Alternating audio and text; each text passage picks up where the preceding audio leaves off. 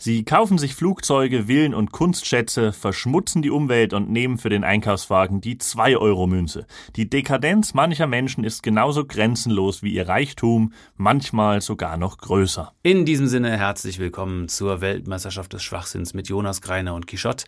Heute das Thema absolut dekadente Menschen. Ich möchte noch mal kurz zurückblicken auf die letzte Folge. Es ging ähm, ja um Fehlinvestitionen, um gravierende Fehlinvestitionen und ich kann vermelden, dass es einen weiteren Punkt für Johnny Greiner gibt. Äh, somit steht es mittlerweile 15 zu 12.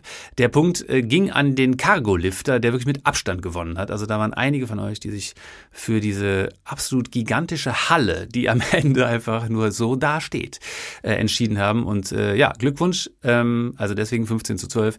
Wir gucken, wie das weitergeht und ich freue mich auf die heutige Folge. Ja, eine günstige Fügung, mit der wir hier in die neue Folge starten. Ja, das kann man sehen, wie man will. Ne? Aber gut, ähm, mein Lieber, hast du Lust, äh, deinen ersten dekadenten Boy oder Girl ins Feld zu führen?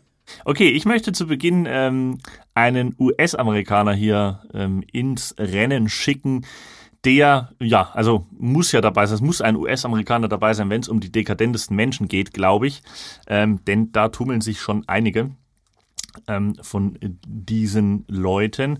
Und mein erster Kandidat hier ist Larry Ellison. Vielleicht ein bekannter Name und ähm, es ist auch eine sehr bekannte Situation oder ein bekanntes Problem, vor dem Larry Ellison schon stand. Also man kennt es, du kennst das vielleicht auch, wenn du nach Trinidad reisen willst, aber deine Yacht kann den Hafen dort nicht erreichen, weil sie zu klein ist. ja, nee, das ähm, Problem kenne ich nicht. Larry Ellison ähm, hat das Problem in einer anderen Form. Er äh, konnte den Hafen dort nicht erreichen, weil die Yacht zu groß war. Das ist also, eher, auch eher mein Problem. ja. ähm, er hat eben nicht die Probleme des kleinen Mannes, dass man mit der zu kleinen Yacht dort nicht hinkommt. Er hat das Problem, die Yacht war zu groß. Deswegen ähm, hat er sich dann irgendwann mal eine neue Yacht gekauft. Und das ist so ein typisches Ärgernis von äh, diesen vielen, vielen unerfreulichen Dingen, durch die das Alltagsleben von Larry Ellison sehr, sehr beschwerlich ähm, geprägt wird. Und äh, ja, wie gesagt, er dürfte so manchmal ein Begriff sein. Er ist äh, regelmäßig in der Forbes-Liste der reichsten Menschen, wo er dann meistens auch in den Top Ten landet. Ähm, hat Oracle damals gegründet, vielleicht auch ein äh, bekanntes Unternehmen. Ähm, Jetzt muss man sagen, für diese Forbes-Listen Top 10 Verhältnisse ist Larry Ellison eigentlich gar nicht so dekadent. Schließlich unterhält er als einer der wenigen kein eigenes Raumfahrtprogramm, mit dessen Hilfe dann Urlaubsressorts auf dem Pluto errichtet werden sollen. Also eigentlich fragt man sich, Mensch, der ist doch ganz bodenständig, wenn er da unter den Top 10 ist und nicht mal eine eigene Rakete baut. Ähm, gemessen an den Normalsterblichen muss man aber sagen, reicht's bei Larry Ellison schon allemal für diese Liste. Also ähm, ich glaube, er ist äh, selbst im Vergleich zu unserem lieben Quichotte, ist Larry Ellison dekadent. ja, bis jetzt äh, finde ich noch gar nicht. Also ich warte. Ich warte noch darauf, dass noch was kommt. Ja, bis jetzt steht es ungefähr eins zu eins mit dir, ne? Also, also. Ja, also ich sehe da jetzt noch keine großen äh, Gründe irgendwie, dass mir hier die Nackenhaare hochstehen. Was, was, ja, du konntest ja mit dieser Yachtgeschichte schon gut relaten. Vielleicht ähm, ist der ist der Rest ja auch was für dich. Ähm, und zwar, äh, wenn man mal zurückkehrt zu Larry Ellison, äh, der gute Mann, der hatte wie gesagt schon verschiedene Yachten und ähm, man muss aber so fair sein, muss sagen, und an dieser Stelle auch wieder nicht so dekadent, er hat sich hochgearbeitet. Er hat nämlich angefangen ganz bodenständig mit einer 58 Meter großen Yacht. ähm, die wurde von Norman Foster entworfen. Das war der Typ, der den Reichstag umgestaltet hat mit der Kuppel oder in Frankfurt diesen Commerzbank Tower gebaut hat. Ähm, dann ging es weiter mit einer 75 Meter Yacht von Blom und Voss. Ähm, irgendwann dann eine 138 Meter lange Yacht, das war dann sein Highlight. Und dann hat er wegen diesen ärgerlichen äh, Problemen an manchen Häfen ähm, hat er dann gewechselt auf eine kürzere und bodenständige 88 Meter Yacht. Wichtig ist, Larry Ellison braucht an Bord dieser Yachten immer die Dinge des täglichen Bedarfs, wie Toiletten, Kühlschrank, zehn Gäste-Apartments und einen Basketballplatz. Ja. und natürlich auf der aktuellen Yacht gibt es auch einen Kran, mit dem er seine Rennboote in Position bringen kann. Und äh, jetzt muss man sagen, so eine Yacht ist äh, sehr, sehr schön, aber auch die schönste Yacht muss, du weißt das aus deinem Alltag, irgendwo ankern. Und deshalb hat Allison im Jahr 2012 mal eben noch eine kleine Hawaii-Insel mit dazu gekauft. Und, äh, Sehr sympathisch. Ja, natürlich.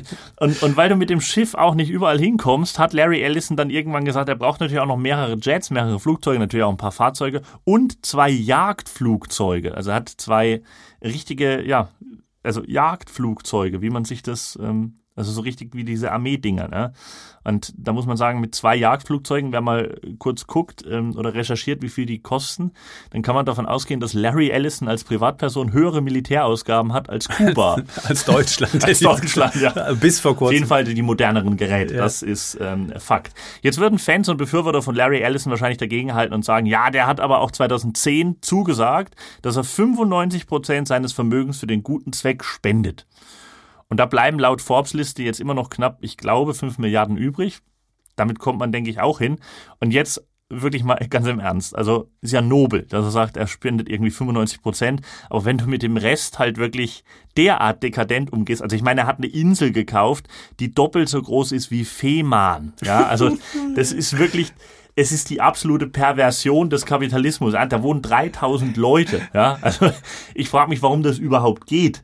Das ist auch, es ist als ob du zum Geburtstag irgendwie Usedom verschenkt. Vor allem, ich finde das schön, wenn man sich vorstellt, was dann für eine Annonce irgendwie so beim Immobilien Scout ja. 24 war, so Mieteinnahmen. ja. Mieteinnahmen von 700.000 Euro im Monat. Genau. Ja, das ist ja absurd. Grundstück Und, mit Gestaltungsfreiraum. Ja, krass. Ey. Also wirklich, das ist, also aber wenn du, du musst also ja auch mal die musst ja auch mal diese diese Situation vorstellen, wenn das also in Deutschland geht ja sowas glaube ich gar nicht, aber es, es wäre auch einfach absurd, ne? So ja, meiner Frau habe ich zum Geburtstag Usedom geschenkt und dann ja, also ich sammle ja Bierdeckel und du? Ja, die friesischen Inseln. Aber was mich interessieren das würde an der Stelle, ist ja, ähm, weil äh, es gibt ja einen Unterschied, ob du jetzt so Grund und Boden kaufst oder auch äh, entsprechend Gebäude. Ne? Also gehört dem jetzt die Insel inklusive der Gebäude?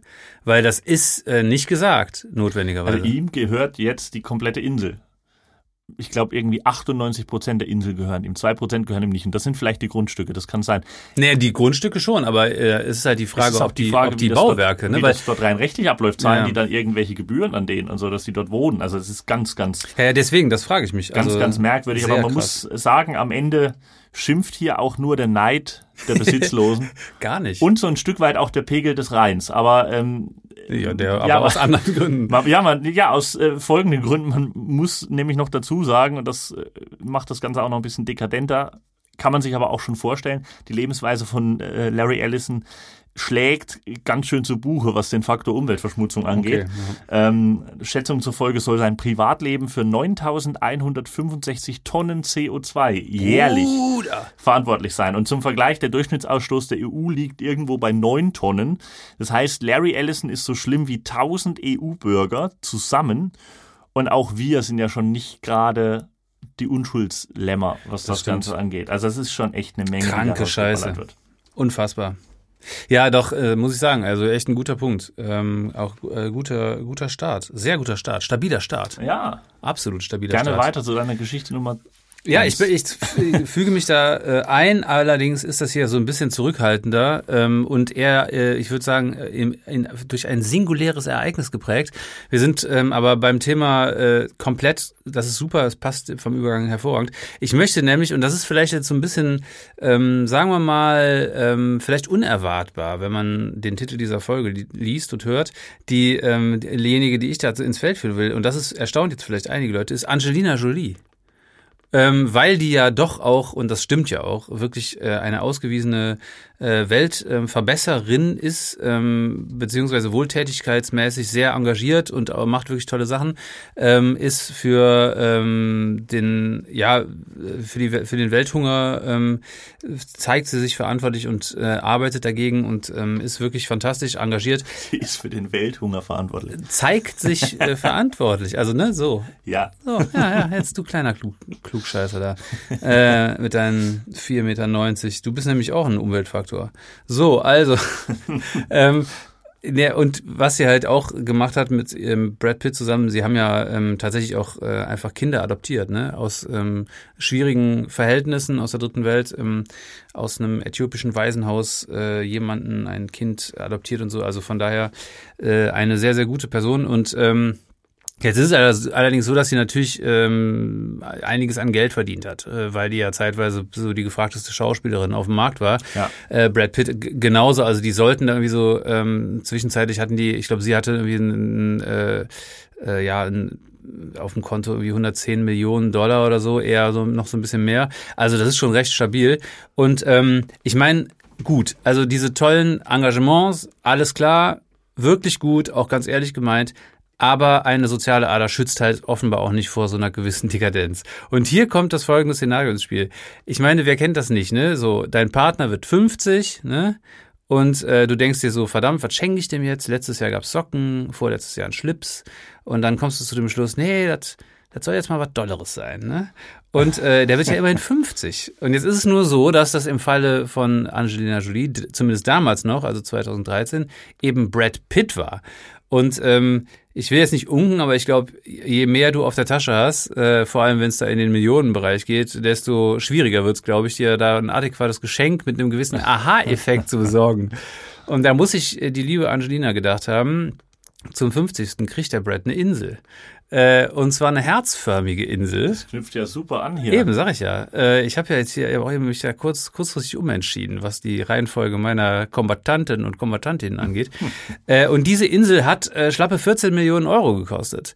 Was jetzt im Verhältnis zu ähm, dem, was Allison so in, in den Wind jubelt, wahrscheinlich nicht so viel ist. Ich wollte gerade sagen, die Insel von Allison lag bei 300. Ja, ähm, gut, da sind auch 3000 Leute drauf. Die hier ist unbewohnt. ähm, ganz cool ist aber, äh, dass die Insel Insel mit dem malerischen Titel Petra, die ist halt nur 80 Kilometer von New York entfernt. Ne? Also das, das ist schon ganz praktisch. Kannst du also mal, wenn, du einen Wochenendtrip machst, äh, kannst du mal zum Brötchen holen am Samstag nach Manhattan mit dem Heli. Äh, und der große Vorteil dabei ist, die ist halt 14 Hektar groß und hat auch einen äh, Hubschrauber-Landerplatz Inclu, der war schon Perfekt. drauf. Jetzt ist es auch so, dass, und das ist vielleicht auch so ein entscheidender Faktor gewesen, ähm, dass äh, diese, äh, da sind zwei Häuser drauf auf dieser Insel und diese beiden Häuser wurden wohl von dem ähm, bereits äh, lange verstorbenen äh, Lieblingsarchitekt von ähm, Brad Pitt designt, und zwar von Lloyd Wright. Und oh ja. der hat ähm, äh, einige sehr, sehr imposante Bauwerke gemacht und auch unter anderem diese beiden Häuser.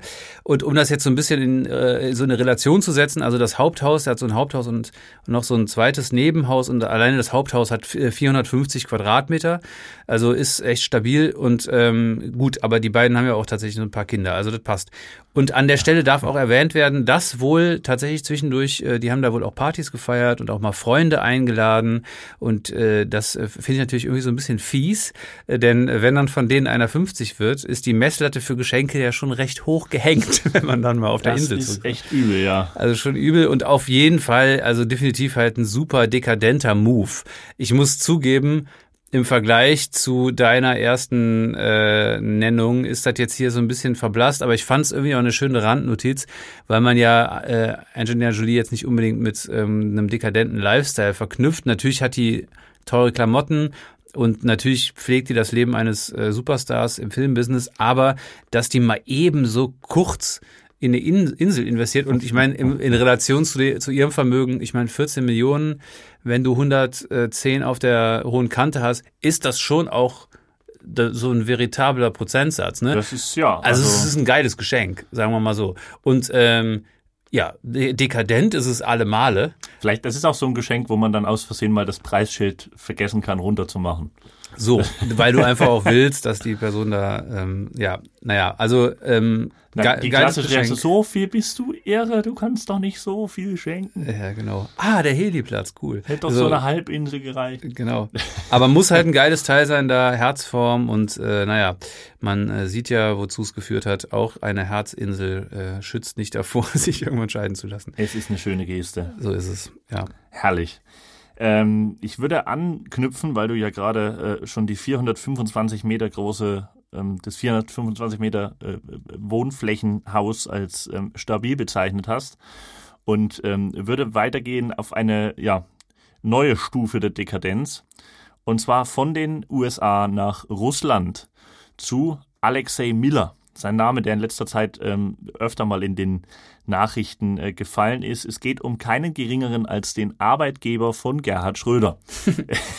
Gazprom. Genau, der Gazprom-Chef Alexei Miller. Und äh, der ist nicht unbedingt bekannt für ein sonderlich gutes Betrieb, betriebliches Gesundheitsmanagement, zahlreiche Zusatzleistungen und eine lockere Arbeitsatmosphäre, sondern eher für seine Freundschaft zu Wladimir Putin.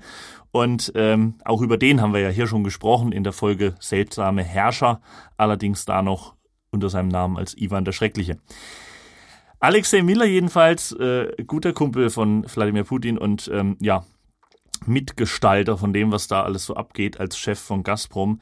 Ähm, und das ist ja auch mehr oder weniger so ein staatliches Unternehmen. Und er besitzt Immobilien im Gesamtwert von 750 Millionen Dollar.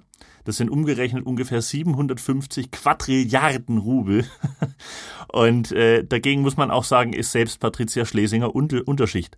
Also es ist ja.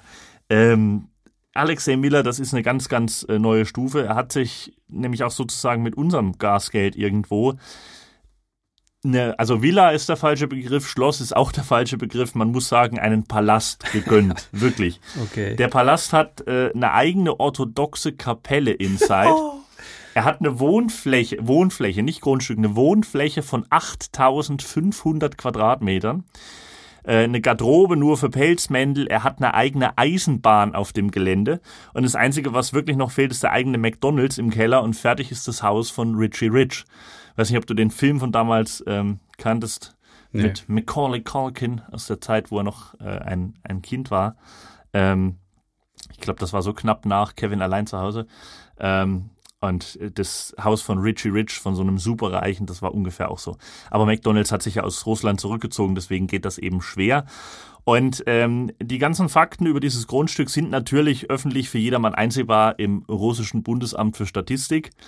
Natürlich nicht. Es sind äh, Rechercheergebnisse vom Team Nawalny, ähm, die ja weiter sehr, sehr mutig auch solche ähm, Missstände und solche Korruptionsgeschichten aufdecken. Das Ganze soll nämlich auch nicht unbedingt Ergebnis des ähm, äh, offiziellen Gehaltes von, na, von, von Alexei Miller sein, sondern eher so aus Bestechungsgeldern äh, oder Bestechungsgeschenken äh, resultiert. Auch bei Putin gibt's da ja Recherchen, ähm, der ein bisschen teurer noch unterwegs ist und ein Anwesen für 1,1 Milliarden Dollar haben soll, was eben auch das Ergebnis von irgendeiner Bestechung äh, gewesen sein muss. Und das muss man sagen, finde ich, ist schon wirklich eine unfassbare Dekadenz an sich. Allein dieses Anwesen da mit all diesem Schnickschnack, der da noch mit dranhängt. Aber es ist auch ähm, angesichts dessen, dass dieses Regime da einfach ähm, Familien, Frauen, Kinder bebombt, umbringen lässt, wirklich die schrecklichsten Sachen auch anrichtet, siehe Butcher und ähm, ja auch reinweise eigene Landsmänner einfach so sehenden Auges äh, in den Tod schickt und währenddessen äh, an seinem eigenen Überfluss in, der, in diesem riesigen Palast fast erstickt, finde ich, ist schon eine besondere Stufe der Dekadenz. Ja, absolut. Ja, Wahnsinn, krass. Weißt du, wie viel das gekostet hat, dieses äh, äh Anwesen von dem, von Miller? Ja, schon einige. Also wie gesagt, insgesamt seine Immobilien 750 Millionen ja, gut, der Wert. Okay. Und das, äh, der Palast wird da wohl einen Großteil davon einnehmen. Ja, ja krass, auf jeden Fall. Alter Schwede. Gut, wir kommen zu einem, äh, ich meine, gut, klar, wer im Dunstkreis Putins unterwegs ist, äh, den kann man schon zu den Herrschenden äh, dieser Welt bezeichnen und zählen. Ähm, ich habe jetzt hier auch jemanden, der eher aus dem Orient äh, unterwegs ist, und zwar der Schah von Persien. Oh, ähm, ja, der hat nämlich äh, 1971 ähm, äh, war das der äh, amtierende Schah ähm, Mohammed Reza Pahlavi und ähm, der äh, hat, nennt sich, und das ist schon bezeichnet, nennt sich äh, der König aller Könige. Oder nannte sich so. Äh, also Bescheidenheit, merkt man schon, war eine seiner größeren äh, Tugenden. Und um diese Bescheidenheit auch international zu zelebrieren, dachte sich der Schah, dass er doch 1971 eine kleine Party anlässlich des 2500-jährigen Bestehen der persischen Monarchie geben könnte. Und mit kleine Party meine ich, dass man alle bedeutenden Königshäuser der Welt einlud und Staatsleute und unter anderem für diese paar Tage eine 80 Kilometer lange Autobahn und einen eigenen Flughafen in die Wüste zimmerte. Also, Sehr gut. Das ist schon mal eine ziemlich stabile Nummer. Ähm, und die haben tatsächlich äh, tonnenweise Eisblöcke eingeflogen, oh um die 25.000 Flaschen Wein für die Staatsgäste zu kühlen. Das ist wirklich brutal. Und dafür halt einen eigenen Flughafen Flughafen gebaut. Also das ist schon, das ist schon hart, ey. Das ist ein Move. Auf jeden so, Fall. Äh, einer der Mitglieder dieses äh, Organisationskomitees, denn natürlich brauchte es kein geringeres, um da ein Jahr lang zu planen und zu tüfteln, bis das Ganze da ähm, so halbwegs gestanden hat. Äh, dieser Typ, ähm, äh, Abdul Reza Ansari hieß er, erzählte, dass der Schah vertraute und damalige Premierminister äh, Asadollah Alam gesagt haben soll, äh, und ich zitiere, das Ansehen Irans steht auf dem Spiel, wenn die Vorbereitungen nicht rechtzeitig abgeschlossen sind, werde ich euch alle erschießen und danach mich selbst. Ei, ei, also ei. da war schon auch so ein gewisser Druck auf dem Kessel. Ein bisschen ja, also es, gab, eine, es gab eine Deadline. Es gab eine Deadline, absolut, und die war natürlich in Stein gemeißelt. Ähm, und äh, ja, also man merkte natürlich, da, da äh, ging es um internationales Renommee und irgendwie wollte der Schah da so ein bisschen seine ähm, seine Macht demonstrieren und äh, ja eben natürlich ähm, das persische ähm, Schahhaus äh, feiern. Äh, und ähm, ja, man kann also festhalten, das war kein Kindergeburtstag. Und die haben dann innerhalb eines Jahres, haben die wirklich eine beispiellose Oase in die Wüste geflext. Äh, dazu wurden extra Wälder angepflanzt, Springbrunnen angelegt und das ist, das ist wirklich, man muss sich das auf der Zunge zergehen lassen. Die haben dann kurz bevor es losging 50.000 Singvögel aus Europa importiert, die dann aber blöderweise nach drei Festtagen alle verdurstet sind. Also oh das ist heftig. Dann haben sie ähm, das französische Restaurant äh, Maxin, also die haben die äh, haben die engagiert, um das Catering zu übernehmen und äh, um mal so ein bisschen äh, den Arbeitsaufwand äh, klar zu machen. Äh, dieses Restaurant hat zwei Wochen lang zugehabt. Ne? Also die konnten einfach natürlich nichts anderes machen, als sich darum zu kümmern. Und äh, angesichts dieser unfassbar ausufernden Kosten und dem unverhältnismäßigen Aufwand äh, für diese Feier wurden natürlich mehr als nur so ein paar äh, kritische Stimmen laut. Ähm, und vor allem die muslimische Geistlichkeit, die eh schon so eine, sagen wir mal, relativ äh, einflussreiche und doch auch ähm, zumindest so, was die, den Rückhalt in der Bevölkerung angeht, relativ mächtige Instanz ähm, und äh, konnte dann dadurch auch dem Schah natürlich einiges entgegensetzen. Und die sahen diese Dekadenz halt äh, vor allem natürlich auch unter religiösen Aspekten wohl als äußerst umstritten an. Und äh, die muslimische Geistlichkeit war tatsächlich, also Systemkritik gab's nicht in dem Sinne, ja. ne? aber wenn das äh, seitens der, der Geistlichkeit kam, ähm, musste man natürlich äh, eben auf Schah-Seite aufpassen und man äh, konnte den Schah da so ein bisschen herausfordern äh, in, in Bezug auf Kritik. Und äh, das Erstaunliche dabei ist auch, dass ähm, tatsächlich, äh, also weil das ja auch international gesehen das ist ja wie mit der WM jetzt in Katar, wo du halt sagen musst, ja. ey, das hat so viele Kollateralschäden gehabt, dieses ganze Projekt da, dass man das international einfach, man kann das ja nur kritisch sehen. Also gerade so demokratische äh, geführte Länder, da bist du ja, also wer, wer äußert sich da positiv drüber? Das ist richtig. Ne, machen sie alle aus kommerziellen Gründen mit, aber faktisch so richtig glücklich ist da keiner mit. Und so muss das ja damals auch gewesen sein. Ich meine, gut, es ist eine andere Zeit gewesen, aber trotzdem, ähm, das Erstaunliche finde ich ist dabei, dass alle wichtigen Staatsoberhäupter und royalen Gäste tatsächlich entweder selber gekommen sind zu dieser Feier oder halt direkte Vertreter geschickt haben, also ranghohe Leute. Ja. Und ähm, obwohl das wirklich allen klar gewesen sein muss, dass diese ganze Geschichte äh, ein absoluter Schlag in die Fresse ähm, nicht nur der äh, der muslimischen Geistlichkeit sein muss, sondern auch der ganzen Hungernden äh, in der dritten Welt und auch im Iran, denn zu dem Zeitpunkt lebte irgendwie die Hälfte der Bevölkerung unterhalb der Armutsgrenze. Und das ist natürlich krass, dass dein Schatz Oberhaupt dann da so ein Ding da feiert. Ähm, es ist auch bezeichnend, dass diese Party insgesamt tatsächlich 100 Millionen Dollar gefressen haben soll. Und ähm, immerhin gab es am Ende ein Feuerwerk. Das muss man an der Stelle sagen. Äh, ja, man schon, denn schon.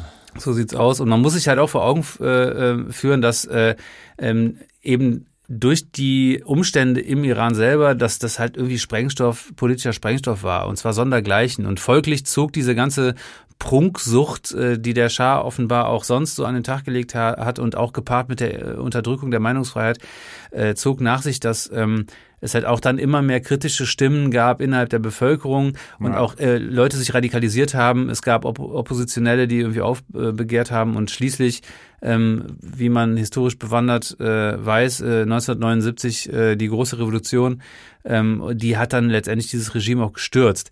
Die Folge war aber, dass äh, dann nach 79 Ayatollah Khomeini ähm, die ja. Macht übernahm und das Ganze hatte dann doch wieder auch eine andere Willkürdiktatur zufolge. Also kam man da irgendwie so ein bisschen vom Regen in die Traufe. Aber ähm, ist natürlich auch eine andere Geschichte. Trotzdem zeigt so ein bisschen, dass äh, dieser, ähm, ja, also dieser Lebensstil und auch so dieser, dieses Machtverständnis halt äh, auf einen wahnsinnig prunkvollen ähm, ja, Lifestyle äh, fußte und eben also diese Party 100 Millionen Dollar mit 50.000 Singvögeln importiert und das Eisblöcken, Alter, also überfett. Ja. ja, auf jeden Fall. Und äh, ja, meiner Meinung nach auf jeden Fall, also an Dekadenz äh, tatsächlich kaum zu überbieten. Das ist wohl wahr. Also ähm, das ist wirklich ja, weit vorne auf jeden Fall, die Story. Ähm, das äh, ist, ist, schwer zu toppen. Ähm, ich kann es jetzt mit der dritten Geschichte auch nicht an, an Geldbeträgen auch sicher nicht übertreffen, ähm, sondern äh, möchte einen, ja, einen eher lokalen Aspekt noch mit reinbringen Schön. in unsere Geschichte. Und zwar Markus Eberhard Edward Prinz von Anhalt. Ja. Zum Schluss möchte ich noch einen Deutschen hier mit reinbringen, denn wir Deutschen, wir tanzen ja auch ganz anständig im Takt des Dekadents. Im Viervierteltakt des Dekadents, natürlich. Immer schön auf die Eins und die Drei. Genau. Und also zumindest manche von uns, muss man sagen, nicht alle natürlich. Und ähm, ein Beispiel für diese Riege der dekadenten Deutschen ist eben ja, dieses besonders ausgereifte Exemplar äh, der Dekadenz, äh, Markus Eberhard Edward Prinz von Anhalt, besser bekannt als Prinz Markus von Anhalt und manche kennen ihn auch aus seiner Rolle als Sebastian bei Ariel. Insgesamt, insgesamt, das ist jetzt der aktuelle Stand der Wissenschaft, ist Prinz Markus von Anhalt nicht ganz dicht. Er ist äh, Unterstützer der AfD und wohnt mit seiner iranischen Freundin in Dubai. Also wenn du denkst, du hast alles gesehen, dann, dann ähm, hier auch gerne noch äh, eine extra Runde der ähm, Verrücktheit. Er war übrigens im Alter von zehn Jahren auf einer Party im Iran und hat da seine Freundin kennengelernt. Genau, offiziell eingeladen. Als ja, genau. Ähm, genau. Und äh, Prinz Markus von Anhalt, das wissen viele, hat sich ja bekanntlich adoptieren lassen von Prinz Frederik von Anhalt und der wiederum hat sich adoptieren lassen von Prinzessin Marie Auguste von Anhalt. Also das heißt, Jahrhunderte Jahre lang haben sich Adelsgeschlechter quer durch die Weltgeschichte geinzuchtet und dann waren irgendwann Veränderungen fällig, aber das war sicher nicht damit gemeint. Also nee. die, die Sache von wegen mal die Familienpolitik ein bisschen zu öffnen, war, glaube ich, anders gemeint, als wir, wir franchisen diesen Adelstitel jetzt. Und äh, jeder, der kommt, kriegt den. Aber so ist es. Und ähm, Prinz Markus, muss man sagen, das wissen viele, die ihn aus dem Fernsehen oder aus Social Media kennen, genießt sein meist jetzt nur durch Blue Curacao äh, gebläutes Blut in vollen Zügen und präsentiert das auch gerne in zahlreichen äh, Reality-TV-Shows. Überraschend ist, obwohl sein Vermögen laut diverser Aussagen bei um die 450 Millionen Euro liegen soll, taucht er in der Liste der reichsten Deutschen über 90 Millionen Euro Vermögen nicht auf. Irgendwas passt da nicht so ganz, äh, wer weiß, keine Ahnung. Und ähm, es äh, gibt ein, ein, Video von einem YouTuber oder von einem TikTok oder von whatever, ähm, der den äh, Prinz Markus besucht hat, um einen Blick in seinen Kleiderschrank zu werfen. Und das ist das, was ich besonders dekadent finde. Dort äh, präsentiert er nämlich seine offiziellen Gewänder, die er bei repräsentativen Anlässen trägt, wie er sagt. Also richtige Königsuniform und sowas. Und er hat auch einen Präsentierrock oder so eine Präsentieruniform für Paraden zu Pferd. Oh Gott.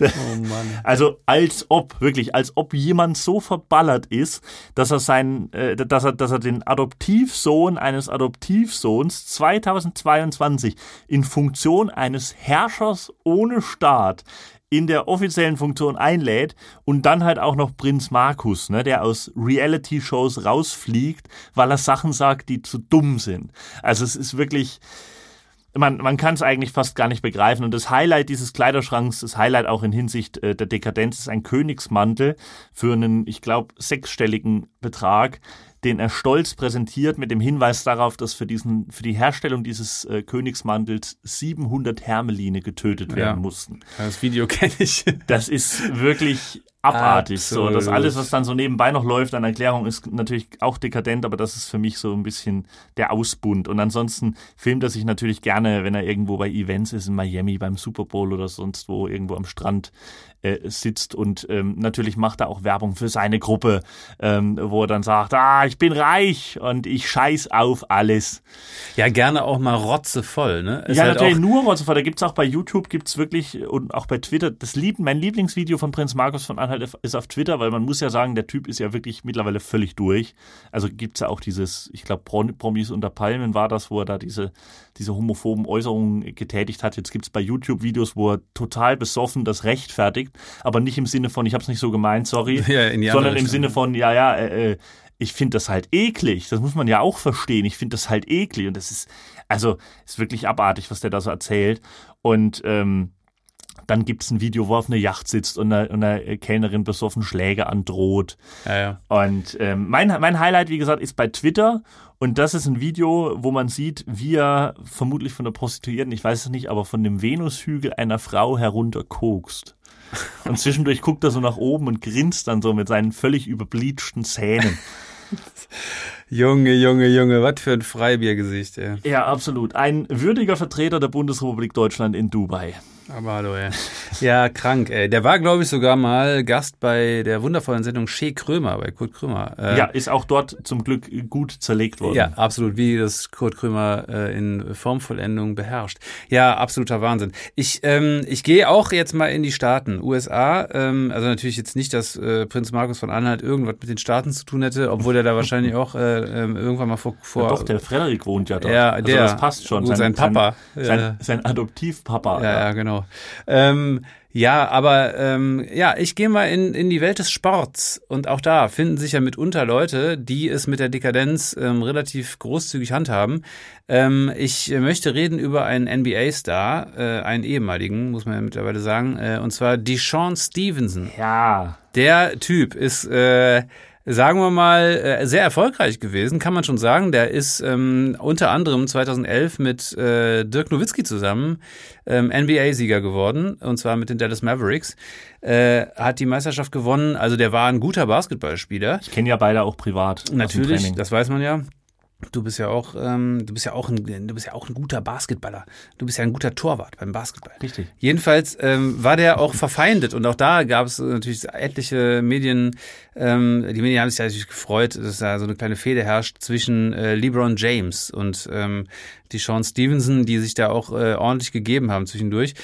Und ähm, man muss sagen, der kann schon auch als durchaus wechselhafte Figur ähm, beschrieben werden, was sich auch in seinem Umgang mit Geld zeigte. Also man könnte sagen, dass der insgesamt einen recht ausschweifenden Lebensstil hatte. Formulieren wir es mal so. Und ähm, dieser Lebensstil gipfelte darin, dass er sich irgendwann entschlossen hat, in seiner Küche einen Geldautomaten installieren zu lassen. Geil. Und zwar von ATM. Und hat dann ähm, halt, also, also für mich eine absolut unverständliche Aktion. Wirklich in voller, Le also von vorne bis hin unverständlich. Ich kapier's auch nicht, warum in der Küche, Überhaupt was für ein nicht. Quatsch, den machst du Eben, ins, in den Flur. Genau, so. Die, das Ding gehört doch in den Flur. Ähm, nein, aber es muss wohl, es müssen, müssen halt, und das also finde ich total absurd, es sind halt immer 20.000 Dollar da drin gewesen, ne, also verfügbar, wo du halt sagst so, ey, erstens sind, wenn man jetzt in diesen Kategorien denkt, 20.000 Dollar nicht unfassbar viel. Ja. Und wenn die dann, äh, also er hat auch gesagt, so, ähm, der hat sich das einfach installiert, weil er das cool fand. Ne? Also der hat sich gedacht, ist doch geil, äh, neben dem äh, ähm, neben dem Essenshäcksler noch so ein äh, ATM-Automaten zu haben.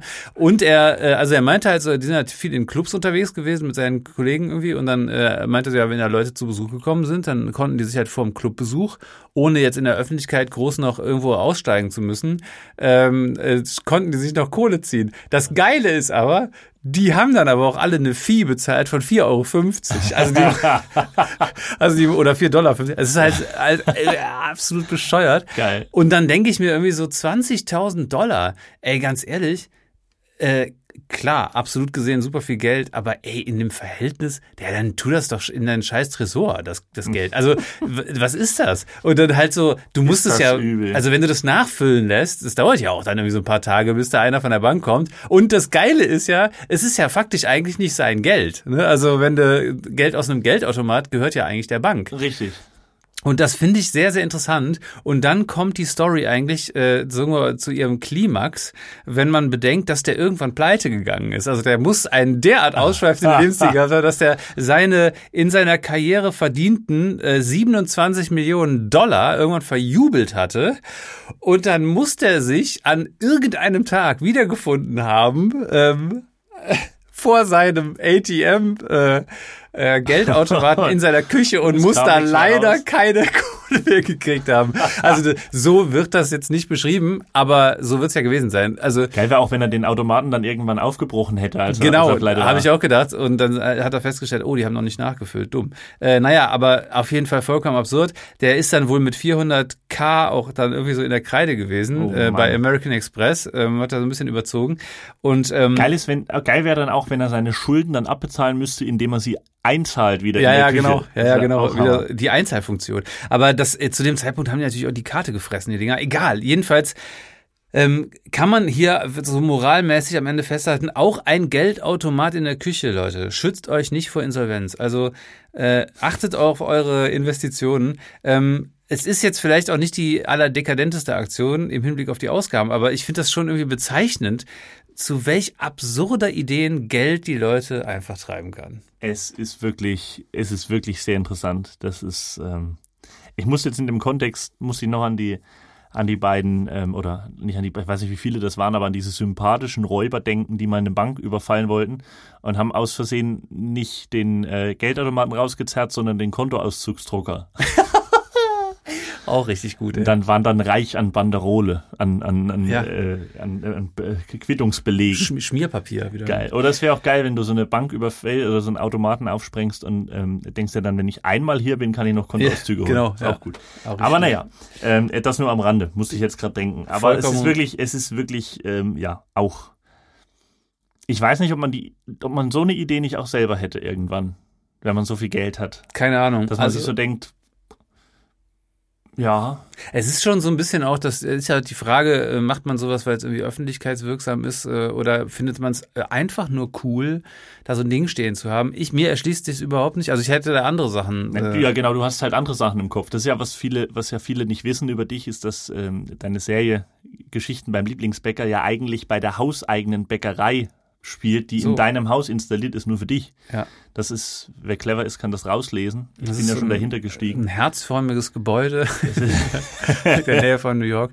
Äh, und da kommt, kommt dann schon mal ab und zu einer mit dem Jet vorbei. Im Quichotte Tower. So sieht's aus. drin. Ja, genau. Ähm, Leute, äh, es war uns mal wieder eine Freude, also zumindest mir. Ähm, äh, Ja, du- mir natürlich auch. Du Also- freudloser Leuchtturm bist natürlich hier wieder, äh, kommst mir wieder mit irgendwelchen Disses hier um die Ecke. Aber es, Enthüllt, das nennt man Leak. ja, genau. ähm, ja, lieg, du liegst auf jeden Fall falsch. Äh, ich würde sagen, Leute, wir hören uns in zwei Wochen. Ähm, vielen Dank fürs Zuhören wieder mal. Äh, stimmt bitte wieder gerne ab ähm, für eure bescheuertste Wahl, was die dekadentesten Menschen angeht. Ähm, und wir äh, verbleiben hier mit einem ähm, schönen Tag noch. Und weil gefragt wurde, wo man abstimmen kann, nochmal der äh, seichte Hinweis, einfach ähm, Quichotte oder mir bei Instagram schreiben oder unter die jeweiligen Posts das drunter posten oder natürlich der offizielle Weg auf unserer Instagram-Seite WM des Schwachsinns oder per Postreiter, natürlich, geht auch.